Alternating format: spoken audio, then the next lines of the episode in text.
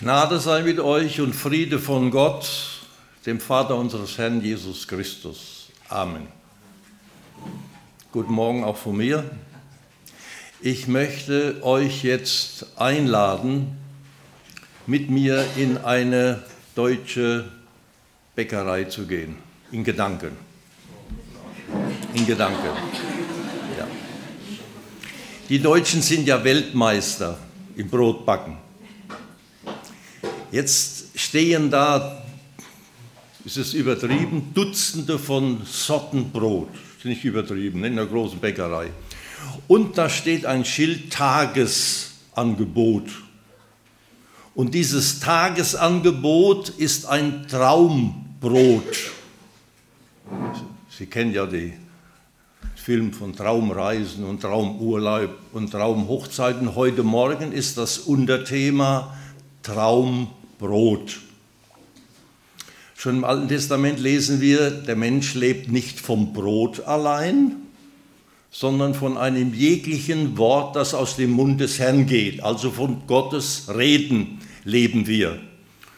Und dieses Traumbrot, Gott redet durch Träume, ist das Thema für heute. Es wurde schon gesagt, und das muss immer wieder neu betont werden, der Gott, an den wir glauben, ist ein lebendiger Gott, kein toter Götze, zu dem wir nur beten, sondern der auch zu uns spricht. Und darum hat er uns zwei Ohren gegeben und nur einen Mund. Er ist an unserer persönlichen Beziehung und Gemeinschaft interessiert. Grundsätzlich zum Reden Gottes sind vier Dinge sehr wichtig. Wenn wir hören wollen, ist die Hörfähigkeit. Ich will jetzt nicht fragen, wie viele hier wie ich Hörgeräte tragen. Aber die Frage ist schon, hören wir noch gut? Hören wir gut? Ist unser Gehör, unser geistliches Gehör gesund? Jesus sagt nicht umsonst, wer Ohren hat zu hören, das heißt, wer ein gesundes Gehör hat, der höre meine Stimme.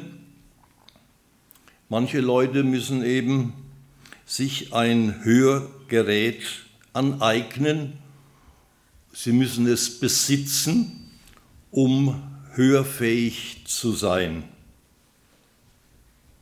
Könnte sein, bei unserem Fragen, warum Gott redet nicht zu mir, warum höre ich Stimme Gottes nicht, könnte sein, dass jemand ein geistliches Hörgerät sich aneignen muss, erbitten muss, besorgen muss, nötig hat.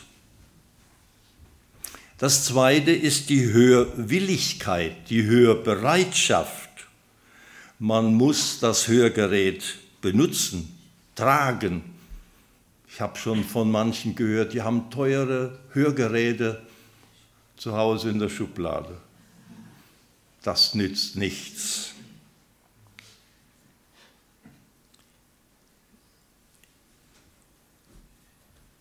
Beim Smartphone ist es genauso. Das muss online sein, das muss eingeschaltet sein, sonst kommt kein Empfang.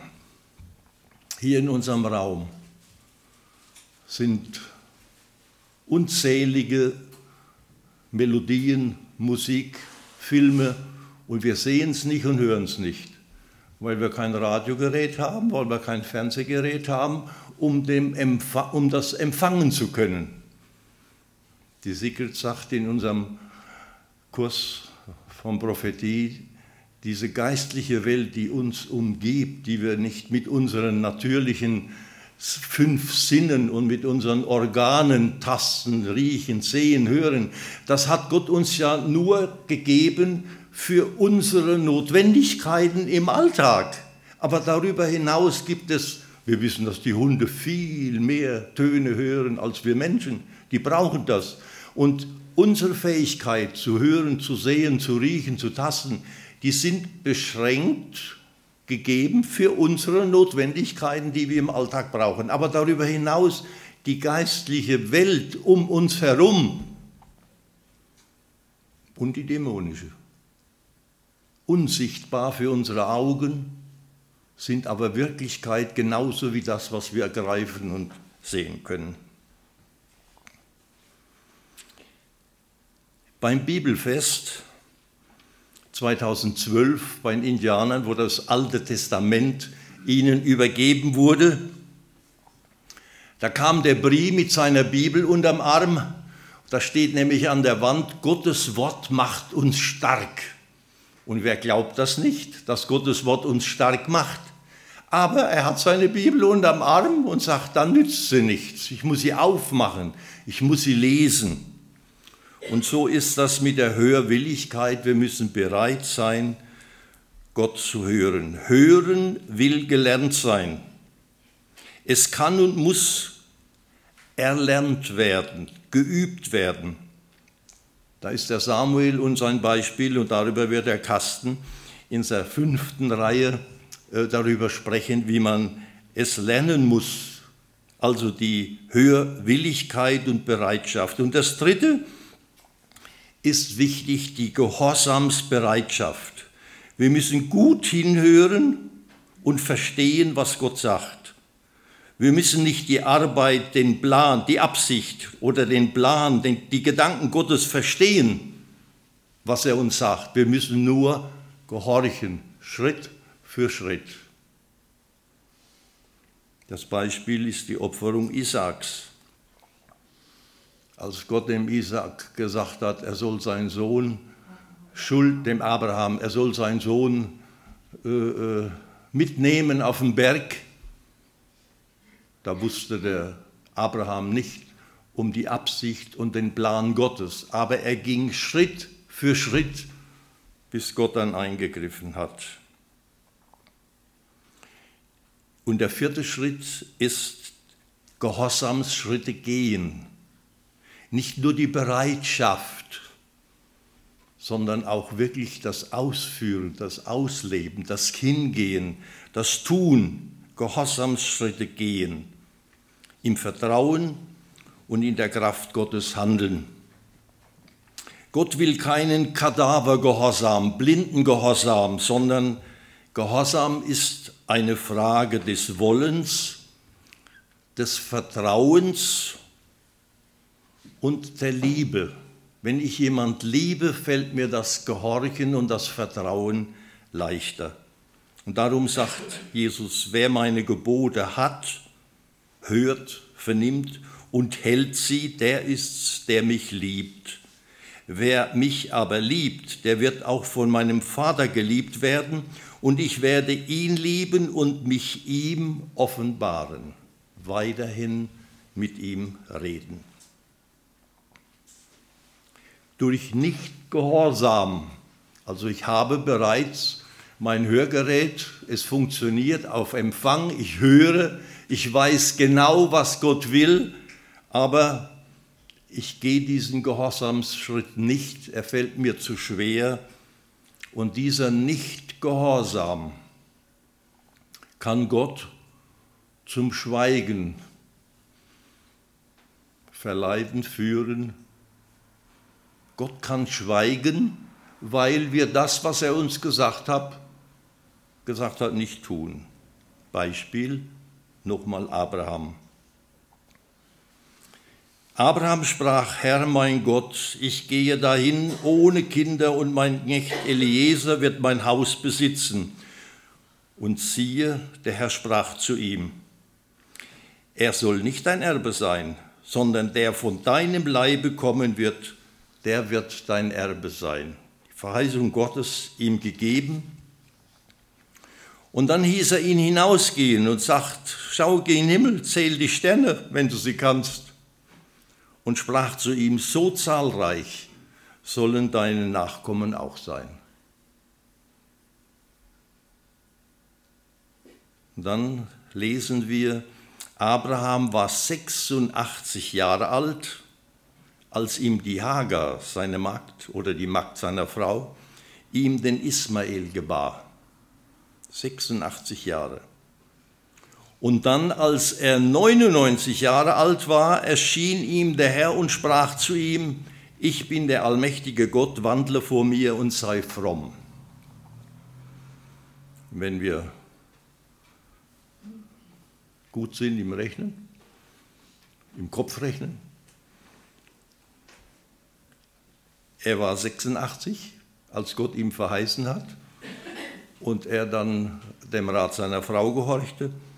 Und dann war er 99 und das sind 13 Jahre, in denen Gott geschwiegen hat, nicht geredet hat. Wenn Gott nicht zu dir redet, kann es sein, dass du irgendwo ungehorsam gewesen bist. Heute ist die erste Predigt der Reihe Gott, Gottes Reden zu uns und das Unterthema durch Träume oder durch das Traumbrot, sein Reden durch den Traum zu uns. Träume haben die Menschheit schon immer fasziniert. In der Antike galten sie als Botschaften der Götter. In der tiefen Psychologie versteht, sie, versteht man als Botschaften aus dem Unterbewusstsein, das der Menschen nicht kontrollieren kann. Aus einem Teil unseres Selbst, zu dem wir sonst keinen direkten Zugang haben. In den Religionen haben Träume einen hohen Stellenwert in allen eine Grundübereinkunft der unterschiedlichen Religionen scheint zu sein, dass Gott sich in und durch Träume dem Menschen offenbaren kann. Träume werden verstanden als Sprache Gottes, auch in den Religionen, mit denen er den Menschen seine göttliche Absicht mitteilt. Und das Erstaunliche ist, tatsächlich bedient sich Gott der Träume, um uns zu reden, zu uns zu reden. Im Alten Testament redet Gott mehrfach durch Träume. Im Neuen Testament ist es seltener. Aber selbst in unseren Tagen heute bedient sich Gott auch der Träume, um Menschen Botschaften zu übermitteln. Er bietet heute Traumbrot an. Er redet zu uns und wir leben davon, sein Wort zu hören und zu empfangen, auch durch Träume. In der Ausbildung zum beratenden oder therapeutischen Seelsorger, die wir gemacht haben, gab es auch ein Seminar über den Versuch, Träume zu deuten. Gestern hörten wir von Dicken Schmöger, es gibt Bücher, wo Menschen versuchen, Träume zu deuten. Das kann hilfreich sein in der Seelsorge, in der Psychologie, aber es muss mit Vorsicht behandelt werden. Gott redet auf verschiedene Weise zu Menschen. Gestern haben wir im Seminar, waren 15 oder, oder 20, Gottes Worte und verschiedene Arten, wie Gott, wir haben nur sechs hier in unserer Predigtreihe, aber es gibt viel mehr Möglichkeiten, und der Satz, der mich zunächst schockiert hat, Gottes Muttersprache ist nicht Deutsch. Gottes Muttersprache ist nicht Deutsch. Das äh, mag für uns hier etwas schockierend klingen, aber wenn wir da in Brasilien oder bei den Indianern sind, da können wir nur sagen, wie gut, dass Gottes Muttersprache nicht Deutsch ist, sondern dass er zu jedem Indianerin hat zu uns gesagt, durch euch haben wir gelernt, dass Gott auch unsere Sprache spricht und versteht, durch die Übersetzung der Bibel. Ne? Gott spricht zu uns in unserer Sprache und er versteht uns. Wir müssen nicht Portugiesisch beten, sondern wir können in unserer Sprache beten. Gott zeigt uns seinen Willen in erster Linie beim Lesen und Hören seines Wortes und im Herzensgespräch mit ihm, im hörenden Gebet. Dazu auch die fünfte Predigt vom Kasten. Berichte im Alten Testament, Jakobs Traum auf der Flucht vor Esau von der Himmelsleiter, Josefs Träume, der Sohn vom Erzvater Jakob. Nachher kommt nämlich noch der andere Josef, der eigentliche Text. Josef hatte einmal einen Traum und sagte seinen Brüdern davon, er sprach zu ihnen, hört doch, was mir geträumt hat. Siehe, wir banden Garben auf dem Feld und meine Garbe richtete sich auf und stand, aber eure Garben stellten sich ringsumher und neigten sich vor meiner Garbe. Arrogant und hochmütig, aber es war das Wort Gottes, es war der Traum Gottes, was er damit gemacht hat, ist dann seine Verantwortung, aber es war der Traum Gottes. Und er hatte noch einen zweiten Traum, den erzählte er seinen Brüdern und sprach, ich habe noch einen Traum gehabt, siehe, die Sonne und der Mond und die elf Sterne neigten sich vor mir. Da war es ganz vorbei, da haben sie ihn verkauft, da wollten sie ihn loswerden. Und trotzdem war es ein Traum Gottes, eine Offenbarung. Gott wollte, damit wir es heute im Rückblick erkennen, wie Gott plant und handelt und wie er auf krummen Linien gerade schreibt. Gott redet durch Träume auch zu Heiden. Das kommt nachher in unserem Text. Ich erinnere mich, wie ein Indianer erzählt hat von den Terener, dass ein alter Häuptling seinem Volk gesagt hat, da kommt ein, ein weiser Mann mit einem Buch, und die hatten noch keine Bücher, überhaupt noch nicht die, die Sprache verschrift, da kommt ein Mann, ein weiser Mann mit einem Buch, und der wird uns die Wahrheit verkündigen, sagen. Ich weiß jetzt nicht, wie viele Jahre später, zehn Jahre oder wohl mehr, kam der erste amerikanische Missionar zu den Terener und hat ihn und da hat Gott vorbereitet, dieses Volk, dass sie die ersten Gemeinden dort hatten. Josefs Traumdeutungen seiner Mitgefangenen vom Bäcker und vom Mundschenk und die Deutung von Pharaos Traum von den fetten und den mageren Kühen, Daniels Traumdeutung von Belsazars Traum und so weiter. Gott spricht auch durch Träume zu Heiden, nicht nur zu seinem Volk. Und nun zu unserem Text. Im Neuen Testament berichtet Matthäus in der Weihnachtsgeschichte, das ist unser heutiger Text, dass Gott viermal im Traum zu dem Josef gesprochen hat.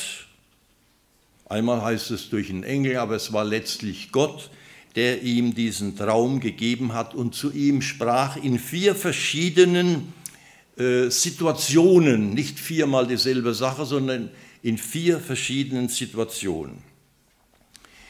Entscheidend ist hier nicht der Traum, sondern entscheidend ist hier, dass Gott gesprochen hat zu dem Josef. So hat er es wenigstens aufgenommen als Reden Gottes in seine Situation. Er gab ihm Anweisungen in vier verschiedenen Lebenssituationen, die Texte nach Luther, die nun äh, äh, folgend erscheinen werden, die ich nicht im Ganzen zunächst lese, in Matthäus 1 und 2, äh, die erste Anweisung, die, Mo, die Josef bekam. Ihr kennt ja die Geschichte, ne? muss man nicht ausführlich erzählen. Die erste Anweisung war, behalte Maria, deine schwangere Frau, bei dir. Und im Text heißt es, die Geburt Jesu Christi geschah aber so. Als Maria, seine Mutter, dem Josef vertraut war, fand es sich, ehe er sie heimholte, dass sie schwanger war von dem Heiligen Geist. Maria und Josef waren nach jüdischer Tradition zwar rechtlich, sprich heute standesamtlich verheiratet, aber die Heimholung in das Haus des Mannes und der Vollzug der ehelichen Gemeinschaft war noch nicht erfolgt. Das geschieht ja heute auch. Eine unserer Kinder, die haben auch aus wirtschaftlichen, steuerlichen Gründen geheiratet, standesamtlich, und erst später dann kirchlich geheiratet und sind dann zusammengezogen. Also, sie waren verheiratet, aber sie lebten noch nicht zusammen. Soweit alles gut. Und dann kam der Tag, Nach einem Filmbericht war der Josef im Auftrag vom Herodes da zu äh, Arbeiten, Zimmermannsarbeiten unterwegs für mehrere Wochen oder was. Und als er heimkam, die Überraschung. Von der Maria heißt es, dass sie drei Monate zu Besuch war, nachdem der Engel ihr erschienen war. Zu Besuch war bei ihrer Tante ne, oder was, Elisabeth. Und als sie von dort zurückkam und der Josef sie sah, da begannen die Gedanken, die menschlichen Gedanken. Und dann heißt es im Text, Josef aber, ihr Mann war fromm und wollte sie nicht in Schande bringen. Er gedachte aber, sie heimlich zu verlassen. Erklärung von Dr. Bräumer. Josef war ein gesetzestreuer Jude, ein Mann, der das Gesetz, das Wort Gottes, das Gesetz, das Wort Gottes des Alten Testamentes damals zur Norm seines Handelns gemacht hat. Josef, ein frommer Mann, der das Wort Gottes zum, zur Norm seines Handelns im Alltag gemacht hat. Den Satz muss man sich auf der Zunge zergehen lassen. Nach dem Alten Testamentgesetz gab es nur zwei Möglichkeiten jetzt für die Maria. Die Bestrafung, und das war die Steinigung nach 5. Mose, oder der Scheidebrief. In solchen Fällen. Aber für Maria war das noch viel schlimmer, denn sie stammte aus einer Priesterfamilie und strenge Gesetzeshüter hätten darauf bestanden, dass der Scheiterhaufen für Maria errichtet worden wäre. So schreibt Dr. Bräumer. Und das wollte Josef vermeiden. Er war ein frommer Mann, er kannte das Gebot Gottes, du sollst den Herrn, deinen Gott, lieb haben von ganzem Herzen, von ganzer Seele und mit all deiner Kraft. Dieses Gebot kannte er. Er kannte aber auch das andere Gebot in 3. Mose 19, du sollst deinen Nächsten lieben wie dich selbst. Ich bin der Herr. Und Josef wusste, dass diese beiden Gottesworte zusammengehören, wie Jesus später gefragt wurde, das höchste, größte Gebot im Gesetz und dann antwortet Jesus und sagt, du sollst den Herrn, deinen Gott lieben von ganzem Herzen, von ganzer Seele, von ganzem Gemüte. Dies ist das höchste und größte Gebot. Das andere aber ist ihm gleich, du sollst deinen Nächsten lieben wie dich selbst. Das hat Josef lange Jahre vorher schon gelebt. Josef war ein Mann mit Herz. Er wusste, Gerechtigkeit ohne Liebe ist Härte bis hin zur Brutalität. Gerechtigkeit ohne Liebe ist Härte bis hin zur Brutalität, zur Steinigung. Und Jesus sagt, halt, wer von euch ohne Sünde ist, der nimmt den ersten Stein. In dieses Josef hing mit seinem ganzen Herzen nicht nur an Gott, sondern auch an seiner Maria. Und das ist das Große an Josef. Er hatte Gott und seine Maria sehr lieb, Dr. Bräumer. Trotz allem Unverständlichen, er wollte Maria keinen Schaden zufügen und dachte heimlich, sie zu verlassen.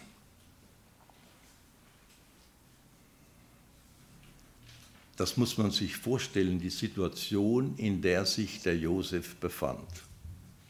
Beziehungsweise stellt euch eine Situation in eurem Leben, in eurem Alltag vor, die sehr kompliziert und sehr schwierig ist, wo, wo, wo es keine Lösung gibt. Und in diese Situation hinein spricht Gott. In dieses Dilemma griff Gott ein und er spricht und bietet ihm Traumbrot. Durch einen Traum spricht Gott zu ihm. Als er das noch bedachte und betete und fragte, lieber Gott, was, was soll ich denn machen? Da schien ihm der Engel des Herrn im Traum und sprach, Josef, du Sohn Davids, fürchte dich nicht. Das Erste. Bleib auf dem Boden. Maria, deine Frau, zu dir zu nehmen, denn das, was sie empfangen hat, ist vom Heiligen Geist. Hätte doch Gott ihm schon längst vorher sagen können. Nein, in dieser höchsten Not spricht Gott, deine Gedanken sind menschlich, aber dem ist nicht so. Ich habe einen ganz anderen Plan. Das ist vom Heiligen Geist, das habe ich gewirkt. Und da sage ich mir manchmal heute, da gibt es studierte Theologen, die haben Schwierigkeit, das zu glauben, obwohl sie damit nichts zu tun haben, davon nicht betroffen sind. Während der Josef, den es anging, der hat geglaubt und hat vertraut. Und sie wird einen Sohn gebären, dem sollst du den Namen Jesus geben, denn er wird sein Volk retten von ihren Sünden. Das ist aber alles schon geschrieben, damit erfüllt würde, was der Herr durch den Propheten gesagt hat, durch Jesaja. Siehe, eine Jungfrau wird schwanger sein und einen Sohn gebären, und sie werden ihm den Namen Immanuel geben, das heißt übersetzt Gott mit uns. So lange hat Gott gewartet mit der Auflösung des Rätsels und der Josef hat durchgehalten. Als nun Josef vom Schlaf erwachte, jetzt kommt, tat er, wie ihm der Engel des Herrn befohlen hatte. Das sind die Gehorsamsschritte. Und nicht nur erkennen, was richtig und gut wäre, sondern tun. Er tat, wie der, ihm der Engel des Herrn befohlen hatte, und nicht, er tat nicht, was er geträumt hat, sondern er tat, was der Engel des Herrn ihm gesagt hat. Er hat das Traumbrot gegessen und das hat ihn ernährt und stark gemacht. Er nahm seine Frau zu sich, aber er berührte sie nicht. Das heißt, er schlief neben der Maria und nicht mit ihr. Es war kein Beischlaf. Er hatte keinen ehelichen Verkehr mit ihr. Josef ging mit seiner hochschwangeren Frau Maria nach Bethlehem in das Dorf seiner Vorfahren, wie der Kaiser das oder König das geboten hatte. Und er berührte sie nicht, bis sie einen Sohn gebar, und er gab ihm den Namen Jesus. Erst danach lebten Josef und Maria wie Eheleute und Jesus bekam Brüder.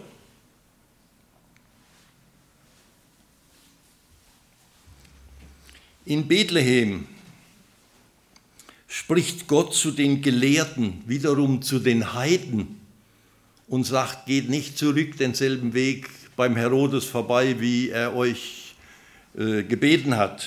Gott befahl ihnen im Traum, den Gelehrten, nicht wieder zu Herodes zurückzukehren, und sie zogen auf einem anderen Weg wieder in ihr Land. Jetzt kommt die zweite Anweisung Gottes für Josef. Als sie aber hinweggezogen waren, siehe, da erschien der Engel des Herrn dem Josef im Traum und sprach: Steh auf! Nimm das Kindlein und seine Mutter mit dir und flieh nach Ägypten und bleib dort, bis ich dir sage, denn Herodes hat vor, das Kindlein zu suchen, um es umzubringen. Da stand er auf und nahm das Kindlein und seine Mutter mit sich bei Nacht und entwich nach Ägypten und blieb dort bis nach dem Tod des Herodes, damit erfüllt würde, was der Herr durch den Propheten gesagt hat, da er spricht bei Hosea, aus Ägypten habe ich meinen Sohn gerufen. Hinter diesem Geschehen müssen wir immer den Plan Gottes sehen, den er hat und den er Schritt für Schritt ausführt. auch wo wir es nicht verstehen. Wichtig ist, dass wir gehorchen.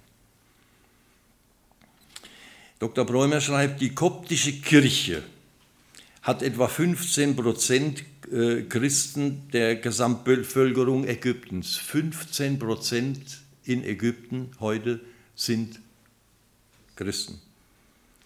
Und diese koptische Kirche feiert am 1. Juni das Kommen Jesu nach Ägypten. Und sie ist stolz darauf, dass Jesus die ersten dreieinhalb Jahre seines Lebens in ihrem Land wohnte. Kann man stolz sein, ne? Die Flucht nach Ägypten war damals nichts Besonderes, das war neu für mich. Es sollen zu der Zeit etwa eine Million Juden als Flüchtlinge in Ägypten gelebt haben. Eine Million Juden als Flüchtlinge in Ägypten zu der grausamen Zeit damals. Sodass diese, dieser Auftrag, geh nach Ägypten, nichts Spektakuläres war, aber immerhin für äh, so ein kleines Baby mitzunehmen und kein Omnibus und kein Wagen, kein Auto und kein Flugzeug und gar nichts. Sie sind gegangen. Die dritte Anweisung geht zurück nach Israel. Als Herodes der Große gestorben war, siehe, da erschien der Engel des Herrn dem Josef im Traum in Ägypten und sprach: Steh auf, nimm das Kindlein und seine Mutter mit dir und zieh hin in das Land Israel. Sie sind gestorben, die dem Kindlein nach dem Leben getrachtet haben. Da stand er auf und nahm das Kindlein und seine Mutter mit sich und kam in das Land Israel. Wir wissen nicht, wie er in den dreieinhalb Jahren, wie sie in den dreieinhalb Jahren sich dort eingerichtet hatten. Und wenn er ein tüchtiger äh, Zimmermann war, hat er bestimmt Arbeit gehabt und hat sich eingerichtet. Und jetzt, wo sie sich eingerichtet haben, kommt der Auftrag, geht zurück ins Land Israel. Und dann die vierte Anweisung, geh nicht nach Judäa, sondern nach Galiläa. Bethlehem ist Judäa. Da ist er geboren. Da ist die Heimat vom Josef gewesen. Nazareth war die Heimat von der Maria. Da hat der Engel ihr das mitgeteilt. Als er aber hörte, dass Archelaus in Judäa König war, anstatt seines Vaters Herodes dem Großen, fürchtete er sich, dorthin zu gehen. Der Herodes, der Archelaus, hatte seine Schreckensherrschaft in Jerusalem angetreten. Dort wäre Jesus nicht sicher gewesen. Und der Engel hat ja nur gesagt, geht zurück ins Land Israel. Da war kein Ort genannt. Und jetzt kommt der, die vierte Anweisung. Und im Traum empfing er Befehl von Gott und zog ins galiläische Land und kam und wohnte in einer Stadt mit Namen Nazareth, damit erfüllt würde, was gesagt ist durch den Propheten, er soll Nazaräer heißen. Jetzt frage ich euch, was ist das Beeindruckendste in dieser Geschichte von Josef? War es das Reden Gottes? Durch Träume war es das Traumbrot, was er gegessen hat. Ich will es kurz machen und verraten, was für mich das Beeindruckendste ist bei dieser Geschichte. Und ich finde, der Josef kommt viel zu kurz in unseren Weihnachtsgeschichten. Für mich das Beeindruckendste, und da sind sicher einige, die, die sich dem anschließen, ist der beispielhafte, der prompte Gehorsam des Josef. Dem war es egal, welche Sprache Gott gesprochen hat, sondern er hat die Stimme Gottes gehört und er war gehorsam. Und die Christenheit lebt davon heute. Gott hat in vier verschiedenen Momenten im Traum zu Josef gesprochen und diese Anweisungen waren für ihn nicht immer einfach. Er hat sie nicht verstanden, den Sinn, wozu. Erst schickt er nach Ägypten und dann sagt er, geh wieder zurück. Und dann wollte er dahin, wo der Junge geboren ist. Dann sagt Gott, nein, da nicht, sondern geh woanders hin. Wir müssen Gottes Anweisungen nicht verstehen. Wir sollen aber gehorchen. Das Wort, was du schon gesagt hast, heute, wenn ihr seine Stimme hören werdet, seid nicht ungehorsam. Wie hat der eine gesagt, wenn man nicht gehorchen will, dann soll man fragen, zurückfragen, zwei, zurückfragen, im Gespräch bleiben, statt gehorchen. Nein, es gibt ein Zeitfenster für Gottes Reden. Verpasst das nicht, sondern macht's wie der Josef. Josef hat alle vier Anweisungen sofort befolgt. Er hat nicht nur gehört, er war gehorsam. Es gibt Momente, da stellen sich Weichen für unser persönliches Leben und manchmal auch für Völker. Als Gott uns berufen hat, zu den Keingang zu gehen, das war nicht einfach. Unsere Mission war nicht begeistert. Die haben uns das verboten und fast rausgeschmissen. Heute im Rückblick sieht man, das war nicht nur für uns persönlich, sondern es war für das ganze Volk. Kierkegaard sagt, das Leben kann nur in der Schau rückwärts verstanden werden, muss aber in der Schau nach vorne gelebt werden.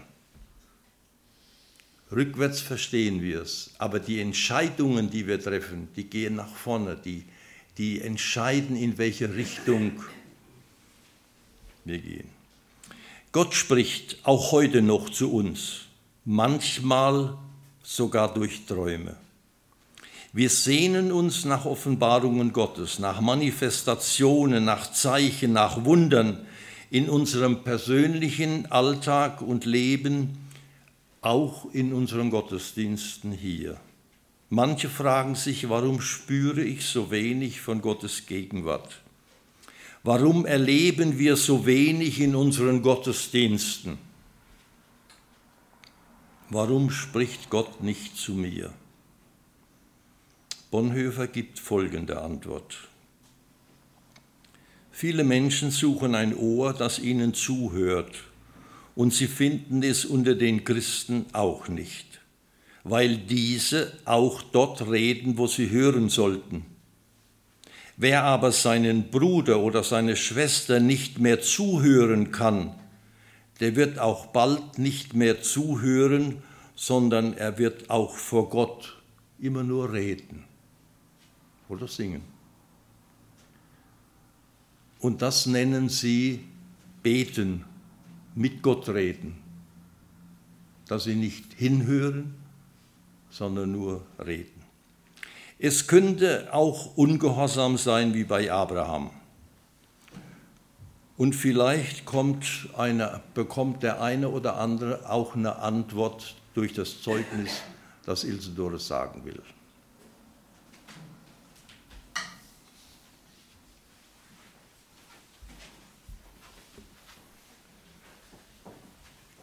Mein Traum ist also schon etliche Jahre her. Ich war damals 23 Jahre, aber dieser Traum hat mein Leben verändert. Es war kurz vor meiner Erstausreise nach Brasilien und da ist äh, die Freude und die Spannung, wie geht das alles? Wir hatten uns elf Monate nicht mehr gesehen, weil er ja zuerst ausgereist ist. Das war damals so. Und ich erinnere mich gut, so wie wenn es gestern gewesen wäre, ich hatte, ich lag in äh, schlief und hatte einen Traum. Ich sah einen Indianer auf mich zukommen mit Pfeil und Bogen und er ging in meine Richtung und ich rief, das Blut Jesu deckt mich und der Pfeil ging an mir vorbei. Und darunter stand die Frage, bist du bereit, dorthin zu gehen? Ich bin mit großen Herzklopfen aufgewacht und hatte, verstand es nicht. Ich hatte keine Ahnung, warum ich sowas träume. Als ich dann wieder einschlief, habe ich das haargenau dasselbe wieder geträumt. Das hat mich doch noch mehr beunruhigt. Und dann dachte ich, jetzt gehe ich erstmal zur Toilette, Tapetenwechsel, ich muss wieder zur, zur Ruhe kommen. Und als ich das dritte Mal dasselbe geträumt habe, ist mir wohl der Samuel eingefallen und ich sagte, lieber Gott, wenn der, dieser Traum von dir ist, ich bin bereit, dorthin zu gehen, wo du mich haben möchtest. Und danach schlief ich in der Ruhe und es waren Vorbereitungen für die, die Reise und der Traum, den habe ich weggeschoben.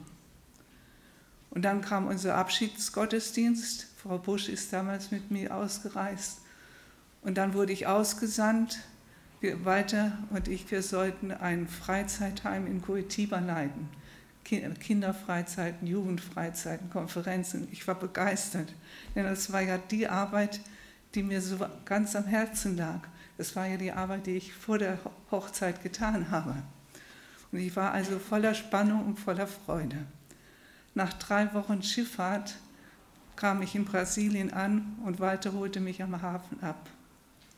Große Freude könnt ihr euch natürlich vorstellen, obwohl manche Leute mir Angst gemacht haben, wenn ihr euch jetzt so lange nicht gesehen habt, ob ihr euch überhaupt versteht. Aber ich hatte von Gott so eine Gewissheit, dass er der Mann ist, da sage ich, wir werden uns schon verstehen. Und kurz, er stellte mir dann die Frage und sagte, ich muss dich etwas fragen, ich konnte es dir nicht mehr schreiben, denn die Post war ja zu lange unterwegs, vier, fünf Wochen, wenn sie nicht ins Meer gefallen ist. Und dann sagt er, Gott hat mich berufen, zu den Indianern zu gehen. Bist du bereit, mit mir dorthin zu gehen? Sofort kam dieser Traum in meinen Kopf und ich konnte nur sagen, ich habe Gott mein Ja-Wort schon gegeben. Und das war für mich so eine Bereicherung, dass Gott mir das selbst gesagt hat. Denn wenn ich nur gegangen wäre zu den Indianern, weil, weil ich seine Frau bin, hätte ich nicht durchgehalten. Aber ich wusste, es ist Gottes Weg mit mir und dafür bin ich ihm sehr dankbar, dass er mir das auf so eine un un unkonventionelle Form gebracht hat. Ich hatte bis dahin erlebt, dass er redet durch sein Wort, aber nie durch den Traum. Und es ist auch bis heute nicht wieder vorgekommen.